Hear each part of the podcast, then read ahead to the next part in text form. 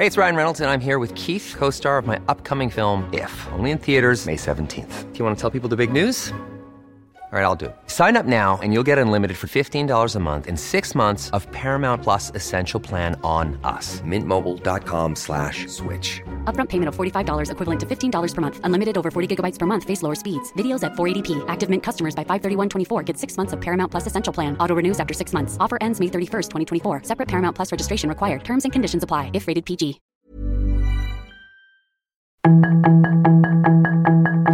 Tarde a tarde, lo que necesitas saber de forma ligera con un tono accesible. Solórzano, el referente informativo.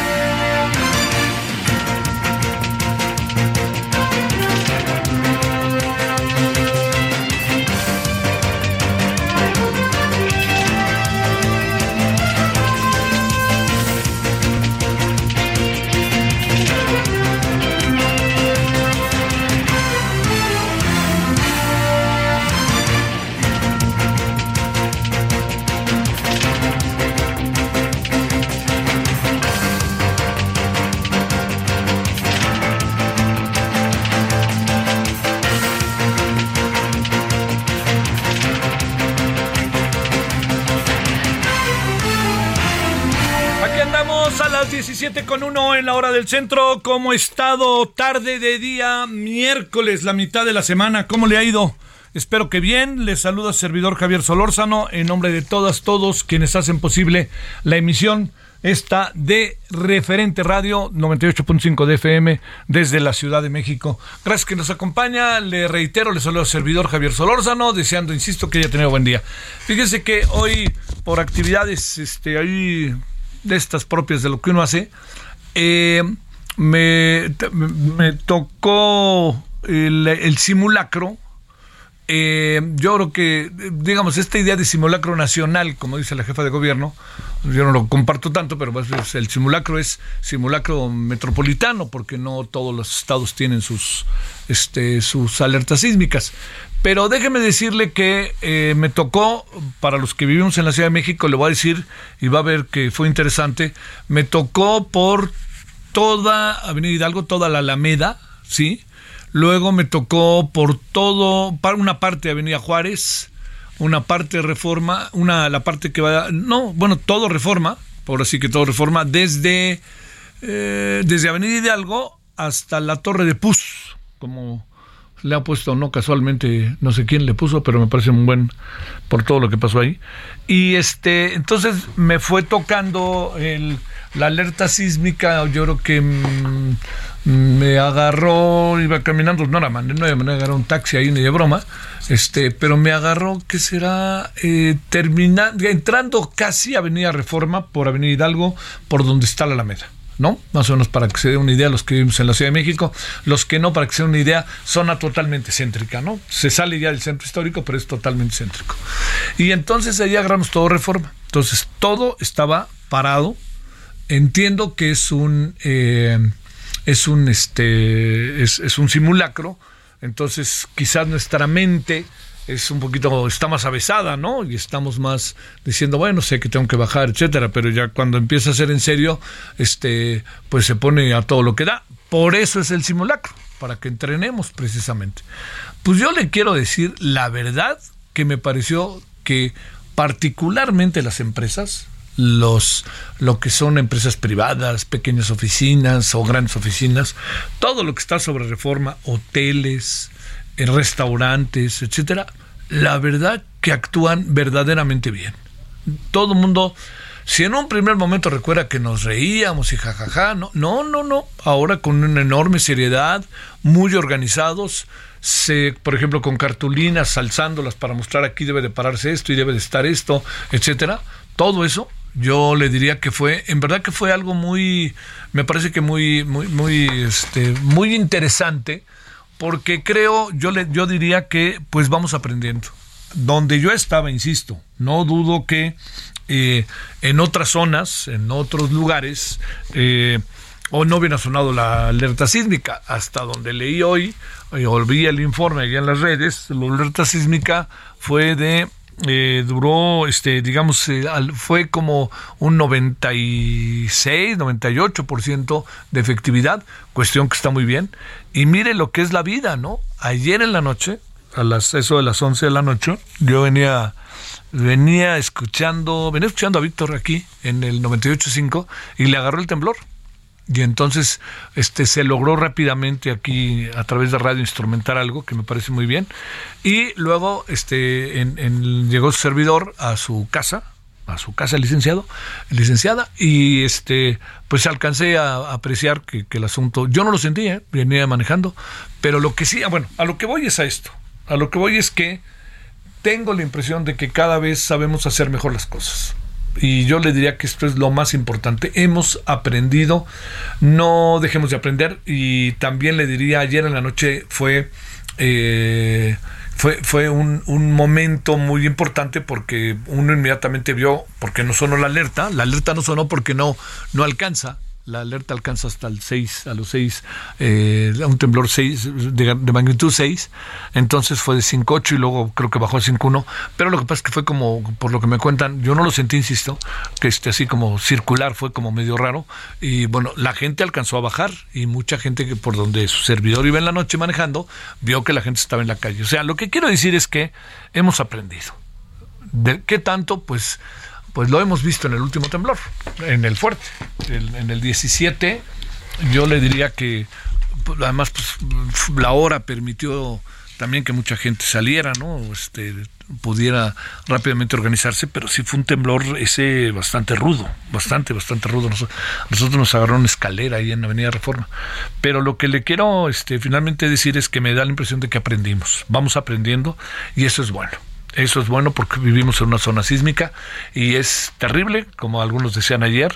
Este, ahí va el, el sismo previo al, al, este, previo al temblor que, que, es previo al, al, al, este, a lo que vamos a vivir mañana a las 11 de la mañana. Todo eso, todas esas cosas que ahí de repente aparecen, pues eso, eso fue lo que nos, nos apareció el día de ayer y ya ve que la vez pasada vino el, este, el a las 11 de la mañana todo lo que estábamos haciendo, un simulacro, etcétera, y luego bolas a la 1.17 por ahí se nos vino un temblorzote. Entonces, lo que es importante es si es inevitable de repente vivir en el susto, es muy difícil evitarlo. Todos somos de carne y hueso y un pedazo de pescuezo, nos asusta, nos inquieta. Eh, el, el, sonido de la alerta es, es, brutal, ¿no? Acaba sacudiéndolo a uno, ay, alerta sísmica, alerta, híjole, ¿no? Pero lo más importante es saber actuar y yo diría que como ya sabemos dónde vivimos, en donde como ya sabemos este eh, de qué se trata esto, lo que es importante es que tengamos preparado nuestra casa, nuestro apartamento, donde sea, que atentamente pues este usted haga lo que tiene que hacer. Entonces, ¿qué tiene que hacer? ¿No? Pues bueno, pues poner a lo mejor sus zapatos en una zona donde pueda rápidamente ponérselos, ciertos documentos, a lo mejor saber por dónde bajar a la escalera, ponerse de acuerdo con los vecinos, ni hablar, ¿eh? Eso, eso es porque va a volver a temblar, hombre. En todo tiempo, en cualquier este momento va a volver a temblar. Pues así estamos, así vivimos en esta zona. Bueno, punto y aparte. Eh, Segundo asunto, allá en el Senado, en la vieja casona, en la muy bella vieja casona de Jicotencatl, allá en el centro de la ciudad, eh, pasó algo que, me parece que, digamos, eh, el presidente López Obrador van tres veces que no va a la entrega del Belisario Domínguez porque dice que no viera que lo insulten o a que le reclamen. Pues me parece que la verdad que el presidente este, tendría que ir. No voy a decir qué pienso de su ausencia, pero en verdad tendría que ir, tendría que ir, que le reclamen, que le reclamen. le han reclamado a muchos otros presidentes ¿eh? ahí, pero no me diga el presidente que se va a no se va a meter porque no le gusta que le reclamen. Pues quién es él, ¿no?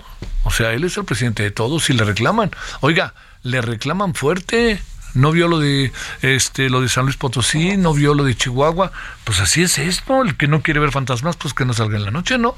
Y así de sencillo. Pero lo que sí le quiero decir, a mí me queda clarísimo que el presidente no puede estar pues este, viviendo solo en Palacio Nacional o yendo a los lugares en donde le va bien.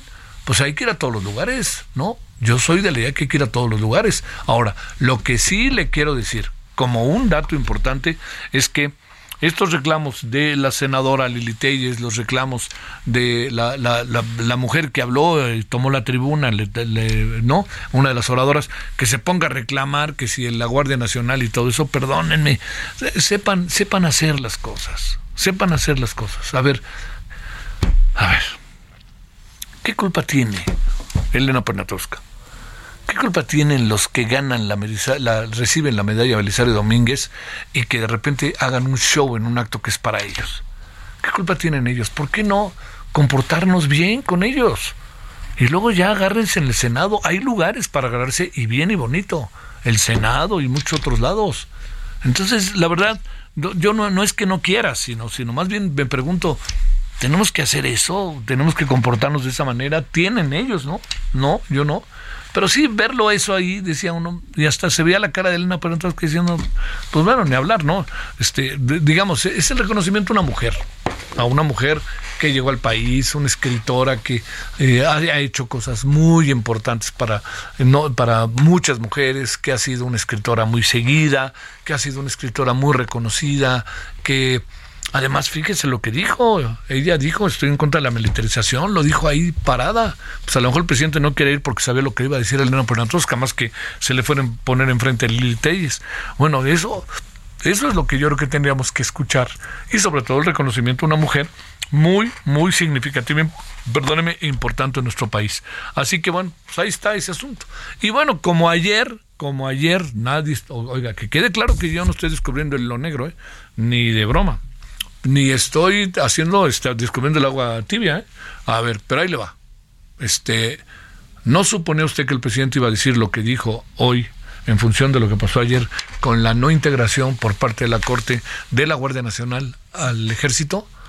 ¿No? Cuando yo veo cómo reclaman todos estos este, ahora morenistas, la verdad que si uno dice, caray, hombre, échenle un ojo a lo que han dicho a lo largo de su vida, ¿no? Ahora no es posible, y es que van a ver, y voy, ahí viene el plan B. El presidente está en el voy derecho y no me quito, y no oye razones.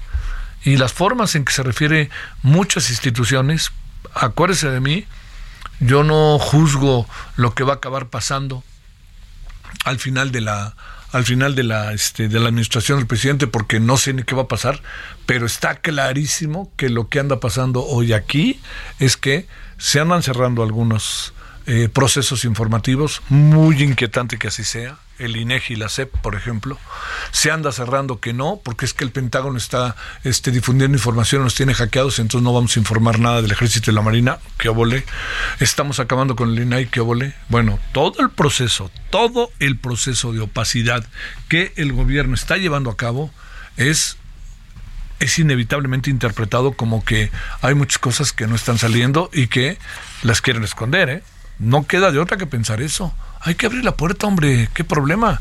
No el presidente dijo mi este mi pecho no es bodega, pues bueno, si no es bodega tampoco es este bodega el este el, pecho de los ciudadanos. Pues queremos saber todo, ¿por qué no podemos saberlo no? Bueno, ahí están estos asuntos que han estado dando vuelta hoy. Yo espero que haya pasado, insisto, una muy buen muy buen miércoles, ya veremos este cómo le va esta tarde. En la tarde hay fútbol, y este, yo, yo pienso que, pues a saber, ¿no? Pero me parece que, me parece que eh, hay varios riesgos hoy en la tarde, fíjese. Futboleros, muy claro, que Estados Unidos nos vuelva a pasar por encima, lo cual es probable, muy probable. Del 1 al 10 yo le pongo un 7, 8, ojalá me equivoque. ¿eh? Pero el otro riesgo, ¿sabe cuál es? Que si la gente grita el famosísimo EPU, ese, ¿ya sabe cuál? México podría recibir un castigo y ese castigo podría auténticamente durar, se lo digo, podría ser ese castigo por dos años sin poder jugar en los Estados Unidos.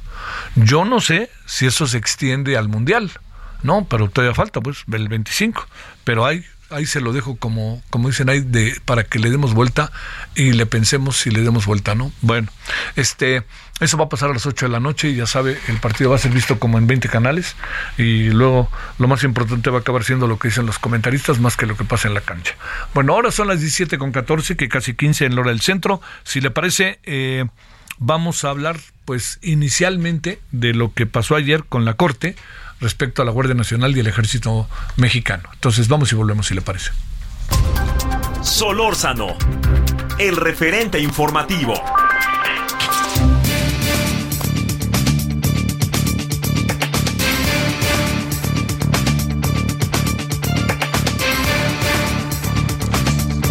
Erubiel Tirado, coordinador del Diplomato de Seguridad Nacional, Democracia, Derechos Humanos de la Universidad Iberoamericana. Querido Erubiel, ¿cómo has estado? Gracias por tu tiempo. ¿Cómo te ha ido?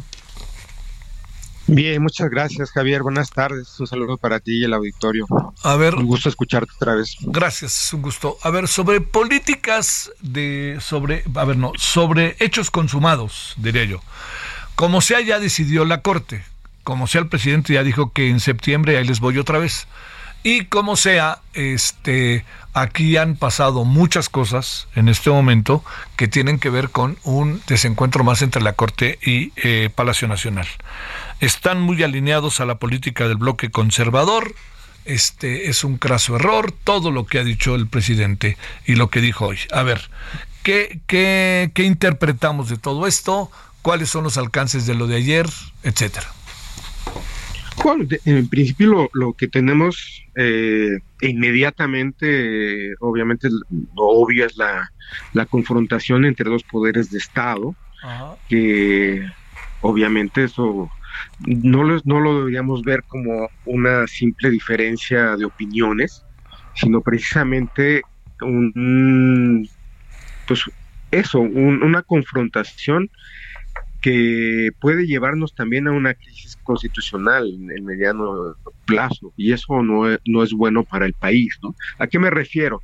El hecho de que el presidente diga que no va a obedecer lo que dice la Corte eh, o que va a insistir en, torcer la, o darle la vuelta a la Constitución, porque prácticamente es lo que nos ha estado eh, manifestando y lo que ha estado haciendo, ¿no? Este, por ejemplo, en el caso de la cuestión electoral, ¿no? Todos sabíamos y él sabía que la, las propuestas legales aprobadas por el Congreso eran, eran inconstitucionales y, dijo que, pues, que decía la Corte. Está bien que decía la Corte, pero no, no, le está dejando decidir totalmente toda la Corte, porque insiste, como bien dices tú, en que pues va derecho y no se quita y que lo, lo que es peor, y eso no lo, espero que no lo diga, de que no responde chivote con sangre. ¿No? siguiendo sí. esas alegorías. Sí. No, sería gravísimo. Este, digo, lo, lo, lo, digo de esta forma un poco para hacerlo igualmente gráfico y entendible como, como bien lo haces tú, pero en sí la situación sí me, me parece que es, pues es crítica en el sentido de, de que tenemos eh, una confrontación entre poderes y que realmente no hay una no hay un no hay un apego realmente al Estado constitucional de derecho. Ese es el otro punto, ¿no? Uh -huh. Este, yo, yo no he dejado de pensar mucho en, en, alguien quien yo quise mucho, que sé que fue tu gran amigo, don Miguel Ángel Granado Chapa, uh -huh.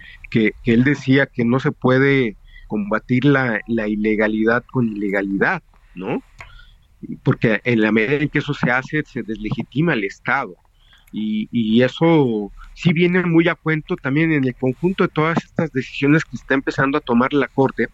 El día de ayer para mí me parece histórico porque si se toma bien sería un punto de inflexión para eh, retomar la, la, ruta de la civilidad, de la seguridad pública del país. ¿no? Algo que, que, prácticamente se echó a la basura en este sexenio que se está yendo, se echó, se echó a perder también.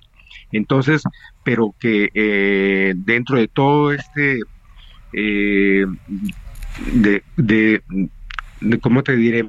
No, es que no quisiera usarla, ser, ser tan dramático sí. diciendo destrucción institucional, por todo este desmantelamiento eh, institucional y legal que hemos estado viviendo en, los, en estos años, eh, al menos eh, esta reconstitución de la Corte en cuanto a estas, estas decisiones con los pocos instrumentos legales que siguen vigentes y que se pueden recurrir dentro del país, pues entonces eh, están ahí las, las leves esperanzas para refuncionalizar a las cosas que todavía no, no han terminado de caerse, ¿no?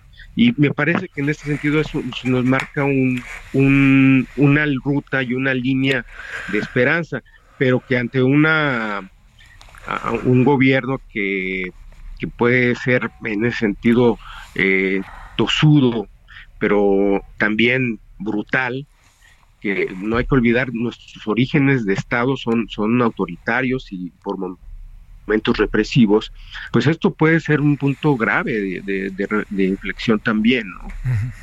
Oye, a ver, eh, el presidente está planteando este, implícitamente que va a haber un plan B, para todo el plan B, pero también fíjate que hay algo que me llama la atención, ¿no?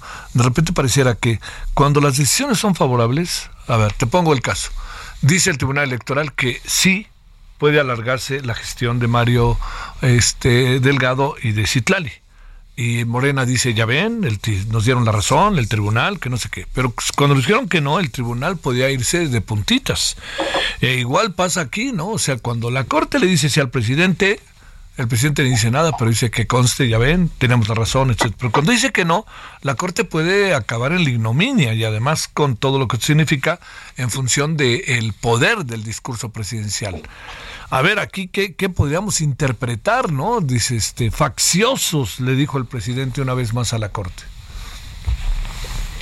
Pues es precisamente como que el patrón de, no, no solamente es el discurso, ¿no?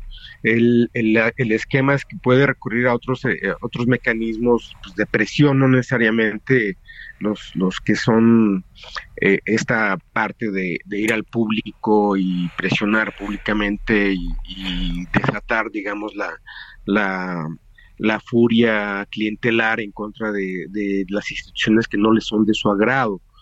El, otro punto es que también eventualmente puede seguir presionando en términos presupuestales, ¿no? Este, no sé, hay diversos mecanismos, sin y más los, las, las otras reglas no escritas, que, que eso también hay que decirlo y eso tenemos evidencia a lo largo de, de estos últimos años, el de establecer, digamos, eh, coacciones colaterales a, los miembros de la Corte para que evidentemente eh, se, plieguen a los deseos del presidente. Digo, son los, los la sintomatología autoritaria del, del Estado que pues está por momentos renaciendo en estos años, ¿no? Es, digamos que eso podría ser el otro escenario, porque en el legislativo vemos que las cosas, mientras más estamos, nos estamos acercando hacia el inicio formal del proceso electoral del próximo año, pues entonces las cosas se hacen más difícil para, para, para un presidente que pues ya va de salida, ¿no? Y que ve esa, esa, y que ve esa, esa, no solamente esa posibilidad que es, que es inevitable, sino la disminución de su poder, ¿no? Oye, es una impresión, Erubiel, digamos, como sumando diferentes escenarios, o, o, o te, o es una impresión, o no hay elementos para eh, plantearse que está como cerrándose los procesos informativos de gobierno, como que estamos entrando en un muy inquietante proceso de opacidad. ¿Qué alcanzas a ver ahí?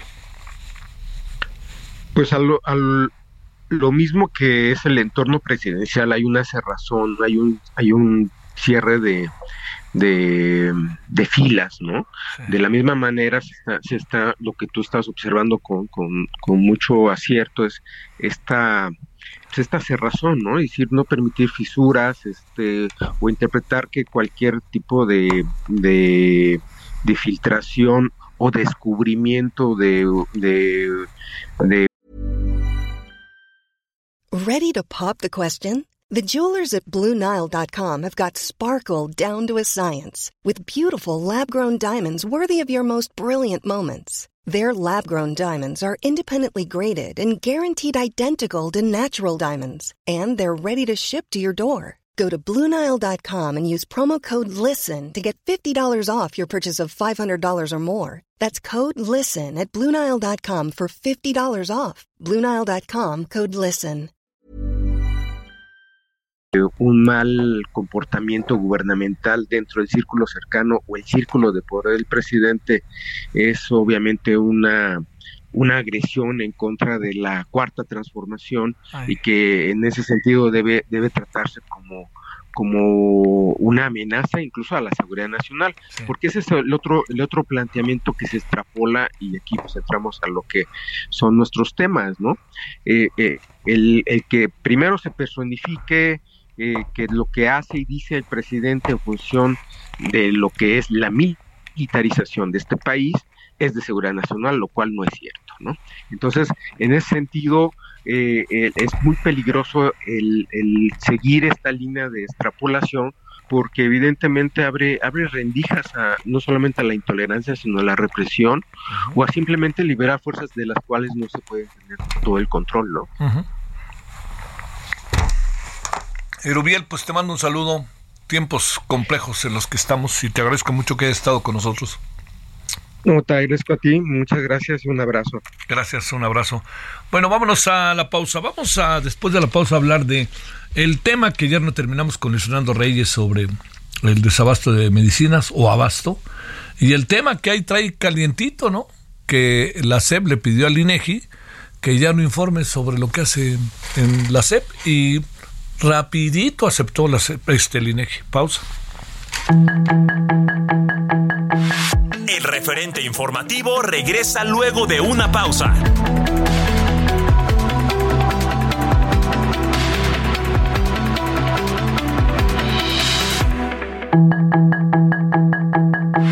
Estamos de regreso con el referente informativo.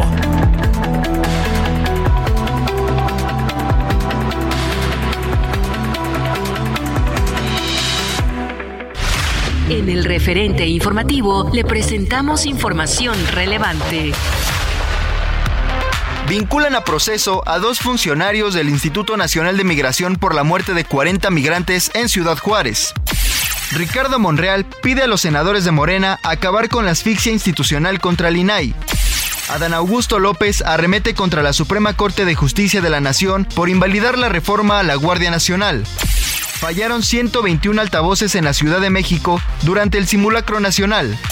Elena Poniatowska recibe medalla Belisario Domínguez. Especialistas perfilan que economía de México crecerá a 4.3% anual.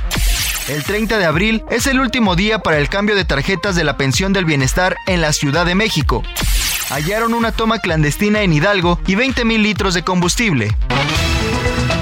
Sus comentarios y opiniones son muy importantes. Escribe a Javier Solórzano en el WhatsApp 5574 50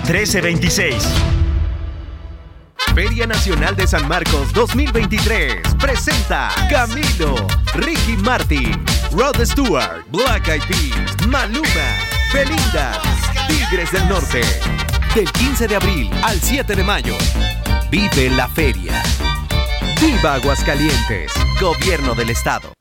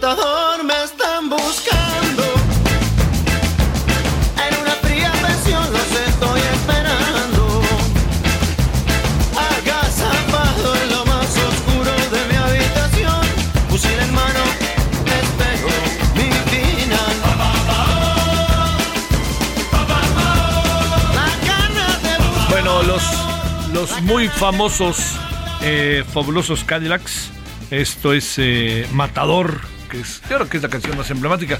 Tienen otras muy interesantes y hasta diría yo divertidas, ¿eh? Pero esta es la más emblemática. Eh, están en México el 8 de noviembre. Por si usted quiere venir a la Ciudad de México, porque hasta donde entiendo, nada más van a estar en la Ciudad de México y van a estar en el Palacio de los Rebotes, como luego dicen, de los deportes, allá en la zona poniente de la ciudad, en la delegación, en la alcaldía Calco, como yendo al aeropuerto, pues ahí por esa zona y enfrente de la honorable ciudad deportiva y el auditorio de los hermanos Rodríguez. Bueno, pues ahí está para el Foro Sol. Ahí está para los que quieran en el Palacio de los Deportes, 8 de noviembre y escuchemos un ratito Matador.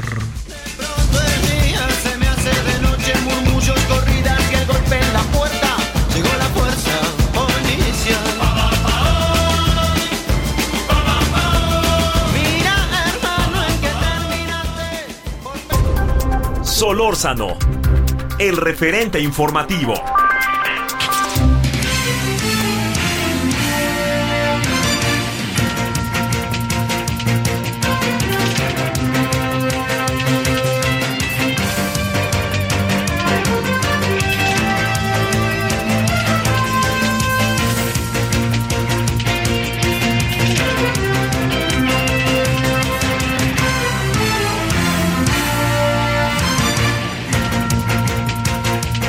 Bueno, aquí estamos eh, de vuelta. Eh, espero que haya, insisto, tenido un, un buen día miércoles.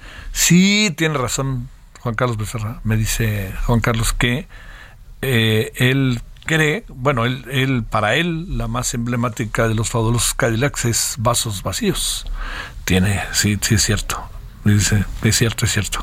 Saludos. Bueno, oiga, a ver, este, le cuento que eh, el Senado hoy, pues bueno, mire, lo que pudo haber sido un acto muy, pues, sí, protocolario, pero también muy entrañable, muy carente de esta confrontación en la que estamos viviendo y a veces padeciendo, este, pues no fue tan así, porque pasaron muchas cosas, pero para escuchar el discurso de Lenita Poniatowska.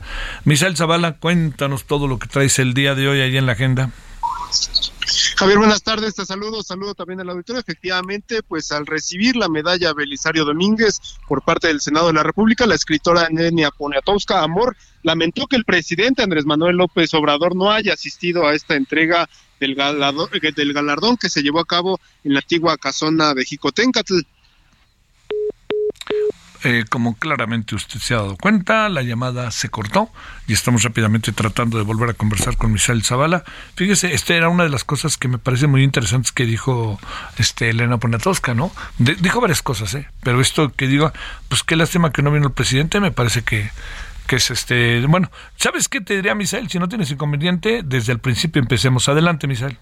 Claro que sí, Javier. Pues hoy al recibir la medalla Belisario Domínguez por parte del Senado, la escritora Elena Poniatowska Mora lamentó que el presidente Andrés Manuel López Obrador no haya asistido a esta entrega del ganador en la antigua casona de Jicotencatl, pues afirmó que no solo se le quiere, sino que también se admira al titular del Ejecutivo Federal. Antes de que la escritora subiera a dar su discurso a la tribuna de esta antigua casona, se registró un choque entre el PAN y Morena provocado por la senadora Sacil de León Villar, quien al final de, la, de dar la semblanza de Poniatowska reprochó a la Suprema Corte que hayan echado abajo la transferencia de la Guardia Nacional a la Secretaría de la Defensa Nacional. Este reclamo eh, pues lo hizo frente al presidente de la Suprema Corte, al representante de la Suprema Corte de Justicia de la Nación, el ministro Alberto Pérez Dayán. En este sentido, pues los senadores panistas respondieron con un fuera, fuera, fuera, quienes reprocharon que en la sesión solemne se haya manchado eh, esta eh, entrega del galardón con el tema de la Guardia Nacional que no tiene cabida en una sesión de este tipo. Los gritos se apagaron por la mayoría de los senadores, quienes, quienes al unísono también gritaron Elena, Elena, Elena. Por fin la escritora subió a, eh, a a dar su mensaje en el que destacó que fue una joven muy preguntona, pero todavía lo es, e insiste en el cómo, en el cuándo y en el dónde de las cosas. A sus 91 años pone a Tosca Mora, afirmó que todavía sube escaleras y es de las que levantan la cabeza cada vez que ve un helicóptero y cada vez que sobrevuela el caserío y recuerda esos sonidos de la matanza estudiantil de 1968. Sostuvo que el Senado le concede el galardón pero ella pues nunca lo imaginó. La escritora concluyó su intervención afirmando que la medalla Belisario Domínguez es la más hermosa de todas las preseas porque ocupa tan poco espacio, dos sílabas que se dejan caer, pero parecieran como un temblor que suena en toda la tierra. Gracias a mis hijos y a mis amigos, gracias a mi México, el país de mi abuela y el de mi, del de mi madre Paula Amor, fue como concluyó también pues este discurso con una voz entrecortada la escritora concluyó ya su disertación, un evento que pues como bien eh, te lo comentaba, quedó manchado por las confrontaciones entre el Partido Acción Nacional, Morena y también pues el Partido Revolucionario Institucional. Al ver esta situación de la Guardia Nacional, pues abandonó esta eh, antigua casona de Jicotencatl, dejaron solos a los morenistas y bueno, fue una sesión un poco agitada y también entre gritos y reclamos. También te comento, Javier, que hoy con cuatro votos en contra y dos a favor, la Sala Superior del Tribunal Electoral del Poder Judicial de la Federación declaró como válida la prórroga hasta junio de 2024 de Mario Delgado como presidente nacional de Morena y también de la senadora Citlali Hernández como secretaria general del partido. Los magistrados Felipe de la Mata, Felipe Fuentes, José Luis Vargas e Indalfer Infante votaron contra el proyecto de la magistrada Yanino Talora, en el que se proponía declarar inválida la prórroga de la dirigencia nacional hasta el 2024. El proyecto iba por declarar inconstitucional esta prórroga bajo el argumento de que el partido político Morena tiene restringida la reelección de su dirigencia nacional. Sin embargo, estos cuatro votos de estos magistrados impidieron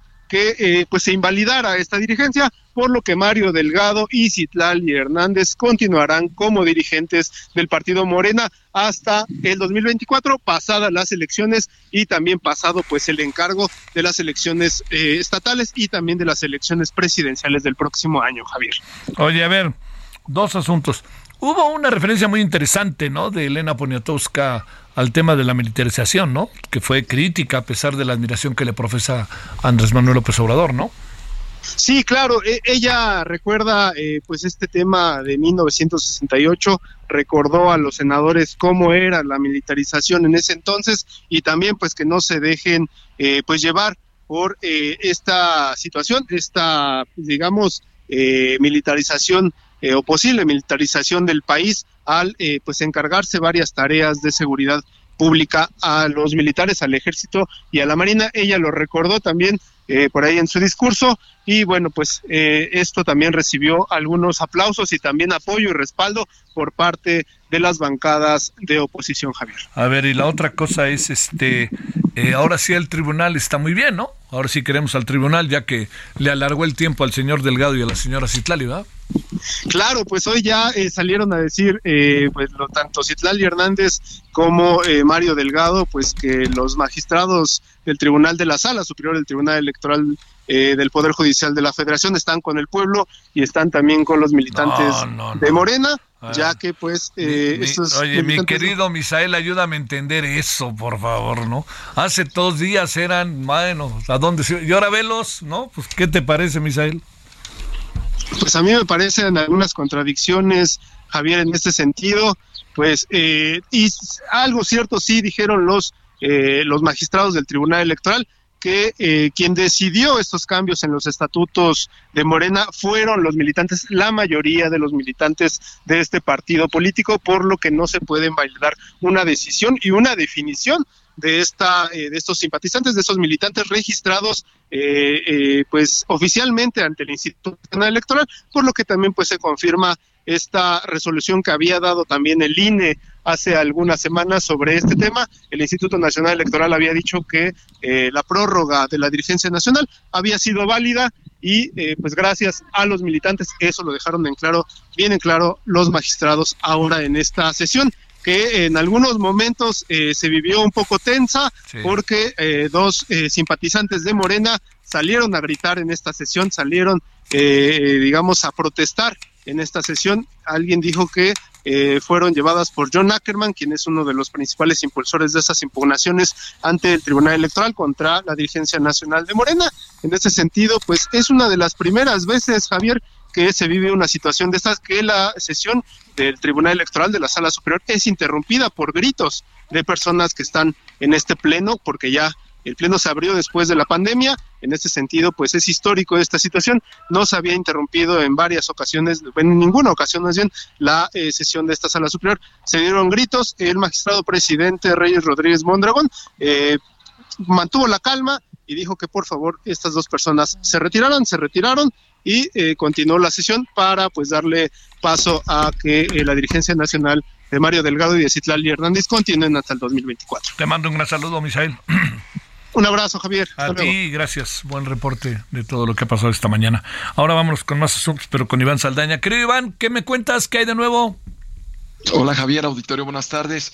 Pues hoy se, eh, se presentaron en la conferencia mañanera los resultados de la encuesta sobre Nacional de Seguridad Urbana, Pública Urbana del INEGI de este primer trimestre del 2023. Se presumió que la percepción en los ciudadanos en materia de inseguridad pues ha disminuido en todos los rubros y también ha, eh, se ha elevado la confianza en el desempeño gubernamental. Eh, entre los datos que se presentaron también se midió eh, al presidente Andrés Manuel López Obrador Javier y ya escarbando en estos datos de, INEGI también se muestra que los habitantes de la alcaldía Benito Juárez de la Ciudad de México son los que menos confían en el presidente Andrés Manuel López Obrador pues tienen, eh, reflejaron un nivel de confianza del 4.2%, mientras de manera contraria, en Piedras Negras, Coahuila, eh, viven las personas que más confían en el mandatario federal, con un promedio de 8.4% de acuerdo al INEGI. Se midieron, eh, se, se, consultó a ciudadanos de 90 ciudades y alcaldías del país. Estos fueron los resultados. Por supuesto, entre otras ciudades donde más se confía, por ejemplo, Villahermosa, Tabasco, que es donde más se confía en el presidente, pero también de manera contraria, donde menos se confía son, por ejemplo, también San Pedro Garza García en Nuevo León con una calificación de 4.5%. Y sobre un segundo tema, Javier, eh, afuera de Palacio Nacional nos encontramos con el director general del Aeropuerto Internacional Felipe Ángeles, adelantó que van a recibir antes de julio próximo a ocho aerolíneas más con vuelos de carga además de las tres que ya operan actualmente en las instalaciones, dijo sumarían 11 empresas en total que emigren sus operaciones a LAIFA. Esto después de que en febrero pasado fue emitido un decreto presidencial que prohíbe los vuelos de carga en el Aeropuerto Internacional de la Ciudad de México. Lo que tú informaste, Javier, pues generó bastante polémica en su momento y pues bueno, algunas eh, nuevas empresas más se suman ahí, dice, son en esta semana tan solo se hicieron 2.500 toneladas de carga en, en estas semanas eh, anteriores. Javier Auditorio. Sale, bueno, muchas gracias Iván, que tengas buena tarde. Buena tarde. Bueno, este 17:46 en la hora del centro, estamos en la referente radio, Heraldo Radio. Solórzano, el referente informativo. Un, un, asunto que desde hace varios días venimos eh, alertando, hablando de él, ya parece que es, ya es un hecho definitivo. Cuando hablamos de él, parecía que se estaba dando el debate y la discusión. El INEGI ya no revelará información estadística en materia educativa tras una acción de la propia CEP, o sea, la CEP lo solicitó y INEGI, extrañamente, el INEGI e INEGI, lo que hizo, que es una cosa ahí que este que a mí me llamó, pero en verdad muchísimo la atención, el consejo dijo, sí, claro que sí, cómo no, que será, este, bueno, hablemos del tema y hablemos de las perdón, las consecuencias, secuelas que tiene esto. Es un asunto que estaremos tratando ahorita y en la noche, le adelanto. Doctor Juan Carlos Olmedo, académico investigador del TEC de Monterrey, especialista en temas educativos. ¿Cómo estás, Juan Carlos? Gracias por tu tiempo. Buenas tardes. Bien, Javier, qué gusto saludarte. Un saludo para ti y para el público. ¿Qué pasó? Perdón, ¿qué pasó exactamente? ¿O qué supones que pasó y eh, qué secuelas trae esto? Claro. Mira, eh, tú decías muy bien cuál es la cuál es, cuál es la situación. Vamos a ver un poquito eh, por qué es, ¿no? El INEGI solicita eh, siempre para poder eh, generar, publicar y analizar la información estadística que se cumpla con cuatro criterios de la información que se le proporciona. ¿no? La primera es muy simple, estos tres sí los cumple la CEP, los sigue cumpliendo, abordar temas, grupos de datos o indicadores de diversos temas, por supuesto en este caso la educación, ser pertinente para el diseño y evaluación de políticas públicas, también lo cumple, estar elaborado con una metodología científica, también lo cumple, pero hay un criterio que la SEP no está cumpliendo es que la información generada tiene que ser de manera regular y periódica. eh, eh, simplemente la SEP está diciendo, pues no puedo presentarte esta información de manera regular y periódica, y entonces el INEGI no tiene los cuatro elementos para poder seguir recibiendo, procesando, analizando y publicando la información. Entonces, aquí es un tema que tiene que ver con que eh, pues la Secretaría de Educación Pública dice no puedo darte esta información que tú estás solicitando y de entrada hay una discusión ahí de si es de interés nacional o no es de interés nacional. Eh, eh, mi percepción, aunque no he escuchado una declaración abierta, es que para la SEP no es una información de interés nacional. Y entonces el INEGI pues no cuenta los elementos con los elementos suficientes para seguir publicando. Si uno revisa, Javier, lo que en la plataforma del INEGI hay hasta ahora, eh, por supuesto hay poco tiempo, pero por supuesto las cosas que te pone es porcentajes de personas de 15 años o más analfabetas, que es el 95%, cuántas personas asisten a la escuela, ¿no? Más de 31 millones, grado de escolaridad promedio en México, 9.7, y así después una serie de indicadores más que se pueden obviamente desagregar en cientos o miles de cifras por entidad federativa, por municipio, etcétera. Entonces, al no contar con esta información, el INEGI no la va a publicar. Aquí, en tu otra pregunta, que eran los efectos, la gran preocupación, Javier, es que no es la primera situación que sucede en este sexenio en donde estamos dejando de tener información sobre cosas tan importantes como la evaluación, porque pues tú recordarás que este eliminó el Instituto Nacional de Evaluación Educativa, se eliminó, la, se suspendió el plan para la evaluación de los aprendizajes en cualquiera de las formas de las pruebas que tenían los niños. El Planea, por ejemplo, también hace ya un rato que los estudiantes mexicanos no participan en las pruebas internacionales. Entonces, lo más grave de esto es que no tenemos información para evaluar qué y cómo están aprendiendo nuestras niñas, nuestros niños, nuestros adolescentes y jóvenes más allá de la información que tenga la SEP y que quiera publicar. Ese es el gran problema. Oye, este, a ver, aquí una de las preguntas que uno se hace es, eh, digamos, bajo esta óptica, la pregunta es, eh, ¿qué, ¿qué, pasa con, con esto? Qué es lo que sucede con investigadores, con lo que los padres quieren ver de los hijos, cómo saber que la escuela está bien o está mal, porque yo veo nomás a mi, a mi hijo, ¿no? Y yo creo que es, un asunto de investigadores, pero no es solo de investigadores, es un asunto de los maestros. A ver, te planteo algo que hoy conversábamos.